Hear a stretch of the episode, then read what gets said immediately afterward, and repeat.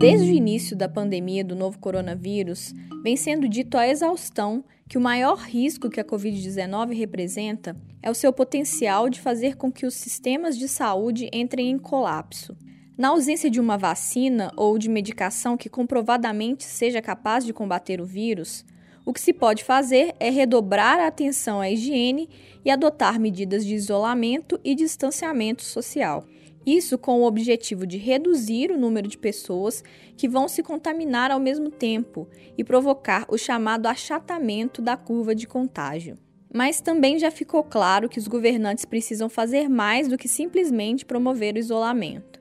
É necessário fortalecer e aumentar a capacidade do sistema de saúde, agir para minimizar os efeitos negativos da pandemia em outras esferas que não só da saúde e também é preciso que tudo isso seja feito com agilidade e eficiência. Foi com o objetivo de produzir um mapeamento das políticas públicas que diferentes países estão implementando no combate à pandemia em todas essas frentes que foi lançada esta semana a Polymap, uma plataforma aberta, transnacional e multidisciplinar.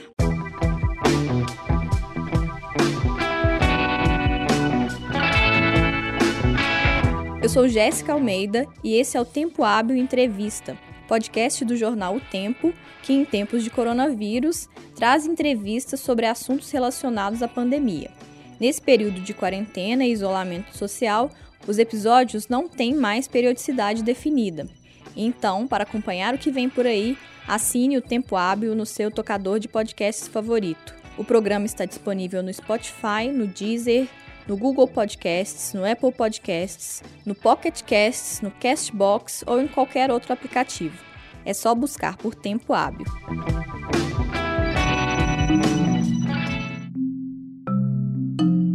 A Polymap é uma iniciativa coordenada por Sebastião Penha, pesquisador do Instituto Nacional de Saúde e Bem-Estar da Finlândia, em colaboração com mais de 50 pesquisadores de várias partes do mundo.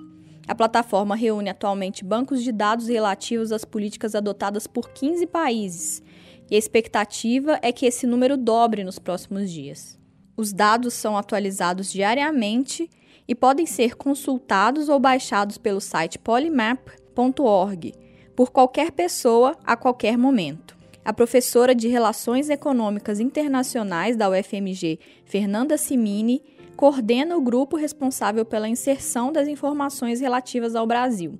Eu conversei com ela para entender melhor como é a dinâmica do trabalho e que tipo de contribuição ao debate ele traz. Eu queria que você explicasse então do que se trata essa plataforma e como é que ela funciona. Bom, é uma plataforma multidisciplinar, né? E global, transnacional, digamos assim, e também aberta, ou seja, são pesquisadores do mundo todo que alimentam, né, os dados dessa plataforma diariamente, então todo dia até meia-noite do horário pacífico podem ser mapeadas as políticas que no dia seguinte já vai acontecer a atualização dos dados no site, né? Ela é aberta nesse sentido, porque todos os dados que a gente faz o upload lá pode ser feito download também por qualquer pessoa numa planilha de Excel e também é uma ferramenta de visualização dessas medidas como se fosse uma linha do tempo, para que a gente possa ter uma noção de quando essas medidas foram implementadas e qual a duração dessas medidas, sendo que algumas importam, por exemplo, a duração de um lockdown ou de uma quarentena, né? Ela é então, multidisciplinar, porque são professores, pesquisadores, estudantes de diversas áreas, não só das áreas de saúde, mas também da área de ciências sociais, relações internacionais, ciência política, né? E também ela não está associada a nenhuma instituição específica. Quem coordena é um professor pesquisador Sebastian Penha, lá do Instituto de Saúde Pública da Finlândia, mas você tem pessoas que são tanto ligadas a universidades como também pessoas que trabalham né, na política pública, enfim, que têm alguma experiência na área e que também se voluntariaram para poder participar. E você coordena a inserção das informações relativas ao Brasil, né, no banco de dados. Como é que você e a sua equipe se organizam e o que, que vocês monitoram para fazer esse abastecimento? Bom, eu me candidatei, né, digamos, para contribuir para o lado brasileiro, porque a gente já tinha um projeto com, meu, com os meus alunos aqui da UFMG, de fazer um monitoramento de políticas globais. Ou seja, a gente já estava com essa ideia, e aí, quando eu vi esse projeto, eu achei que seria quase que um retrabalho a gente fazer um monitoramento de outros países, além de ser fora da nossa competência, né? A gente não conhece tão bem assim a, a legislação de outros países. Então, a gente se propôs a fazer um monitoramento do Brasil. Eu alterei a dinâmica da nossa equipe para a gente focar no Brasil. A gente começou fazendo, então, nesse primeiro mês, um mapeamento das políticas do governo federal. Bom, tem vários instrumentos hoje disponíveis, né? Não do governo, mas de instituições que criaram ferramentas de busca, que facilita muito você fazer a busca por essas políticas. Então, meus alunos, eles utilizam essas ferramentas de busca e aí a gente faz o download né, da, dessa política e depois a gente vai ler. Quando eu falo política, eu estou falando de decreto, de portaria, resoluções, medidas oficiais. A gente não está trabalhando com projetos de lei, por exemplo, que estejam em andamento, que não tenham sido aprovados ainda. Medidas provisórias também a gente mapeia. Enfim, a gente mapeia esse conjunto, a gente faz a leitura desse conjunto de documentos e a partir daí a gente classifica essas políticas né, de acordo com esse sistema de taxonomia criado pelo Polimep. Bom, essa foi então a primeira etapa do projeto. E aí, quando a gente já tem um volume né, considerável de políticas, a gente faz esse upload, a gente alimenta esse banco global. Na segunda etapa, agora, a gente tem dois, dois compromissos. Um é seguir atualizando. Então, diariamente, a gente tenta ver o que está acontecendo, né? Pelo menos de uma vez por semana, a gente faz um, o levantamento das políticas que aconteceram naquela semana para alimentar esse banco global. Então, esse é o primeiro, a primeira tarefa. A segunda é que a gente está trabalhando agora também com os estados, tentando mapear as políticas do estado. A gente não conseguiu fazer ainda o upload dessas políticas estaduais na base global, porque a gente não tem uma amostra significativa de todos os estados ainda. Senão ficaria desproporcional, iria parecer que o Brasil é só São Paulo, é só Minas, o que não é verdade. Então a gente precisa de ter uma, uma musculatura, digamos assim, para cobrir esses estados. É o que a gente está fazendo agora e está sendo muito legal contar com colaboradores, inclusive de fora da UFMG, pessoas de outros estados que estão se voluntariando para nos ajudar com essa busca, né, e com essa leitura principalmente. E além de ser um banco de dados onde é possível consultar e comparar esses dados relacionados a políticas públicas dos diferentes países, você e os demais pesquisadores envolvidos com o projeto estão propondo um modo específico de olhar para esses dados e fazer as comparações. Acredito que seja essa taxonomia que você mencionou na resposta anterior. Como é que isso funciona? Exatamente. Bom, a princípio a gente está trabalhando com quatro grupos de de políticas, né? Que é aquela uma é o achatamento da curva, então são todas políticas voltadas para reduzir a transmissão, que nesse primeiro momento da pandemia, de fato, foi o foco de grande parte dos estados. Quando a gente olha, compara, né, numericamente o número de medidas, é muito maior o número neste nesse eixo, nessa dimensão do que nas outras. Mas como o próprio o artigo, né, que nós publicamos diz, isso não é suficiente, a própria MS também já tem colocado, isso não é suficiente para lidar com uma crise dessa proporção. Então, outras dimensões incluem o aumento da capacidade, né?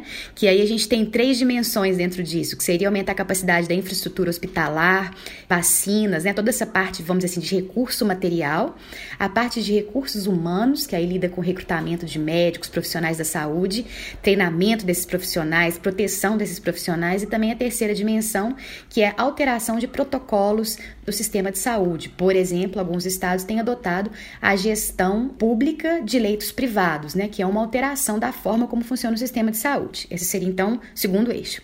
Terceiro, mitigação. Mitigação, a gente fala tanto dos efeitos indiretos, né, que seria a própria medida de lockdown, de quarentena, mas diretos dessa pandemia. Então, seria mitigação social, econômica, na área da cultura e em outras áreas. E também, por fim, a questão da governança, como que os governos eles estão tendo que alterar a sua estrutura burocrática, a sua estrutura de funcionamento para poder lidar com a crise, né? Criando comitês especiais, delegando poder para diferentes esferas, enfim, essa parte mesmo de mudanças institucionais que estão em curso. Então, esses seriam os grandes os quatro grandes eixos, digamos assim, que nós estamos acompanhando. E qual que é a importância de olhar para esses quatro grandes eixos para avaliar o desempenho de cada país? O que, que cada um deles representa no que diz respeito ao enfrentamento da pandemia, mas também a recuperação do baque que está sendo provocado não só na saúde, mas também nas outras áreas. Exatamente. A relevância de olhar para essas quatro dimensões é que, de alguma forma, serão elas que irão determinar um o sucesso do país, né, em de fato conter a curva, como o próprio nome diz, da, da ideia, né, de achatar a curva, ou seja, reduzir o número de não só de casos infectados, mas também de, da mortalidade, porque o problema, enfim, não é só o número de mortos que a gente que tem a, a, projeção do número de mortos, mas a possibilidade de salvar vidas. E, e, essa ideia, por exemplo, aumentar a linha de enfrentamento, ela é diretamente voltada para você aumentar a chance né, de salvar vidas, ou seja, que a pessoa não morra porque ela não conseguiu atendimento, não morra porque ela não conseguiu ser, ser atendida por um profissional bem treinado, que não seja esse o motivo das mortes registradas. Agora, com relação à mitigação e a questão de governança, ali a gente está observando agora uma série de mudanças institucionais que a gente não sabe como, inclusive, como elas vão gerar é, é, aprendizados futuros né, e, e legados futuros. Então, eu falo que muito é, é uma coisa a gente vê quando a política começa. Agora, quando que a política acaba? Quando que a gente pode dizer que as pessoas não precisam mais de ajuda? Quando que a gente vai dizer que, enfim, a, os benefícios sociais já estão já foram suficientes, né? É difícil também dizer esse ponto de encerramento de políticas. Então, por isso que a gente está mapeando agora o começo delas, para a gente analisar também quando que os estados vão começar a retirar esse tipo de apoio, porque é difícil a gente estimar isso também.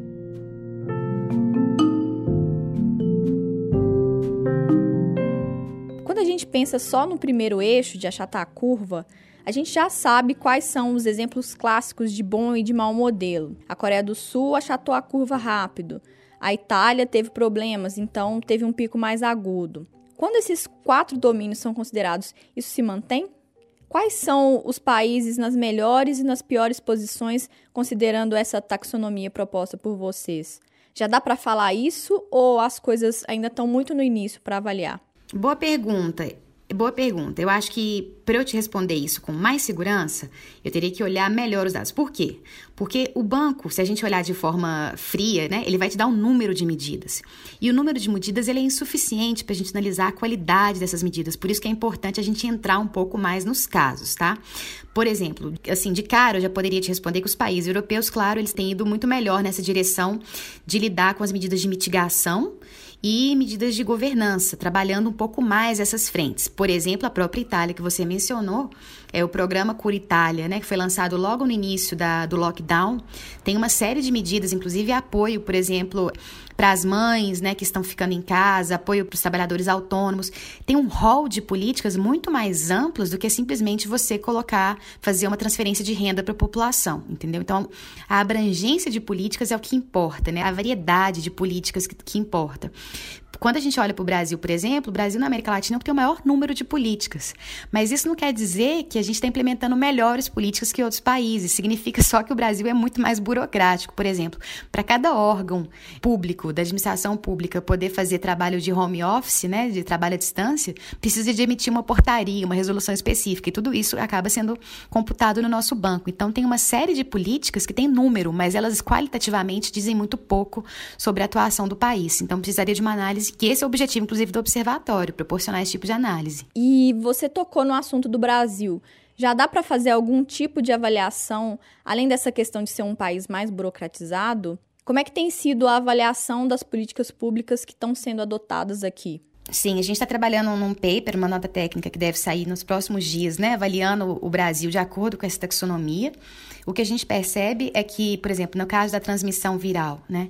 Do nível nacional, a gente percebe pouquíssimas medidas. Grande parte delas, como eu falei, é relacionado a o afastamento de servidores públicos, né, do caso da administração pública. Agora, quando a gente pensa na quarentena e lockdown, o que o Brasil fez, como a gente sabe, né, a mídia tem acompanhado isso, foi tem uma normativa nacional que autoriza estados e municípios a adotarem. Então não tem como a gente ter essa dimensão só pelo governo federal tem que, de fato, olhar para Estado e município, porque são eles que estão na linha de frente dessa primeira dimensão de transmissão, né, de, de achatamento da curva. Com relação também à capacidade do sistema de saúde, tem políticas acontecendo na área de infraestrutura, na área de recursos humanos, treinamento, por exemplo uma, uma medida que o Brasil fez foi o recrutamento de estudantes, né? Você flexibilizar a carga horária mínima para que estudantes de, da área de saúde possam fazer estágio ou mesmo formatura antecipada, né? Quando você já cumpriu certo requisito, para aumentar o número de profissionais. E são medidas, vamos dizer, do governo federal. Mas grande parte das medidas também, de novo, estão sendo adotadas por estados e municípios, hospitais de campanha, né? Uma série de outras medidas para aumentar essa capacidade. Com relação à mitigação, tem medidas acontecendo, né, na área financeira, do Banco Central e outros, outras instituições, a própria Receita, facilitando o pagamento de dívidas, adiando o pagamento, como o próprio imposto de renda que foi adiado. Tem algumas políticas também na área mais social, que a gente sabe, né, a questão da renda básica que está sendo distribuída, mas a gente não tem grande diversidade dessas políticas também, como nos outros países. Então, umas coisas que a gente está apontando é que tem outras possibilidades, por exemplo, políticas industriais, de conversão industrial, de apoio ao setor produtivo, que no Brasil ainda não está acontecendo. E, por fim, na questão de governança, uma questão séria, né? O Brasil não tem, no nível nacional, nenhuma instituição de coordenação que englobe a sociedade civil. A Índia, por exemplo, tem avançado nisso, né? Trabalhando junto com a sociedade civil para poder pensar políticas, enfim, de enfrentamento. O nosso está sendo muito. O que está acontecendo no Brasil parece muito mais uma centralização do poder, um fortalecimento das Forças Armadas e pouco diálogo com a sociedade civil. Isso falando, claro, no nível federal, que é o que a gente está observando, né? A impressão que dá é que esses dados dão um raio-x mais profundo do que está acontecendo. À medida que você foi falando, ao mesmo tempo que eu me senti um pouco aliviada, eu também fiquei preocupada. Você acha que tem sentido essa relação? Porque você apontou coisas que, na profusão das notícias, às vezes a gente não dá muita bola e são boas. Por outro lado, mencionou outras coisas que, enfim, são preocupantes e a gente também não está prestando muita atenção. Você acha que é uma forma de olhar com mais profundidade para o que tem sido feito? Sim, exatamente. É essa sensação que a gente tem, né? É a sensação de alívio e de preocupação. Alívio, por um lado, porque a gente descobre que tem várias áreas que de fato já existe alguma política, existe alguma preocupação. E aqui eu reforço um ponto importante, que é a importância da gente ter instituições fortes, a importância do servidor público, porque olha, a quantidade de documentos, de medidas que foram feitas nesse último mês é uma coisa absurda. Eu falo isso como uma, uma pessoa que já trabalhou no setor público, né? Eu sou ex-gestora governamental aqui no governo de Minas, era concursada. E assim, e grande parte desse trabalho a gente sabe que é feito por esses profissionais que estão lá. Independente da mudança de ministro, independente da posição do próprio executivo, é o trabalho do dia a dia do servidor público, da administração pública, melhor dizendo, né? Então, assim, por um lado, dá um alívio da gente saber que a gente tem uma administração pública bem estruturada que dá conta de reagir em várias frentes. Por outro lado, quando a gente trabalha com uma taxonomia global, que a gente vê as várias possibilidades de políticas existentes num contexto como esse e vê como o Brasil está aquém, né? Tem várias frentes que não estão estão sendo cobertas, isso nos traz certa preocupação. Mas é isso, a ideia da gente trabalhar com pesquisa é conseguir ter um nível de profundidade na análise e calma, né? Para a gente não ficar simplesmente tomado por aquilo que está como hot topic das notícias ou do Twitter. A gente conseguir, de fato, ir um pouco mais profundo e mais detalhado, né? No que está acontecendo. Fernanda, era isso. Muito obrigada pela entrevista. De nada.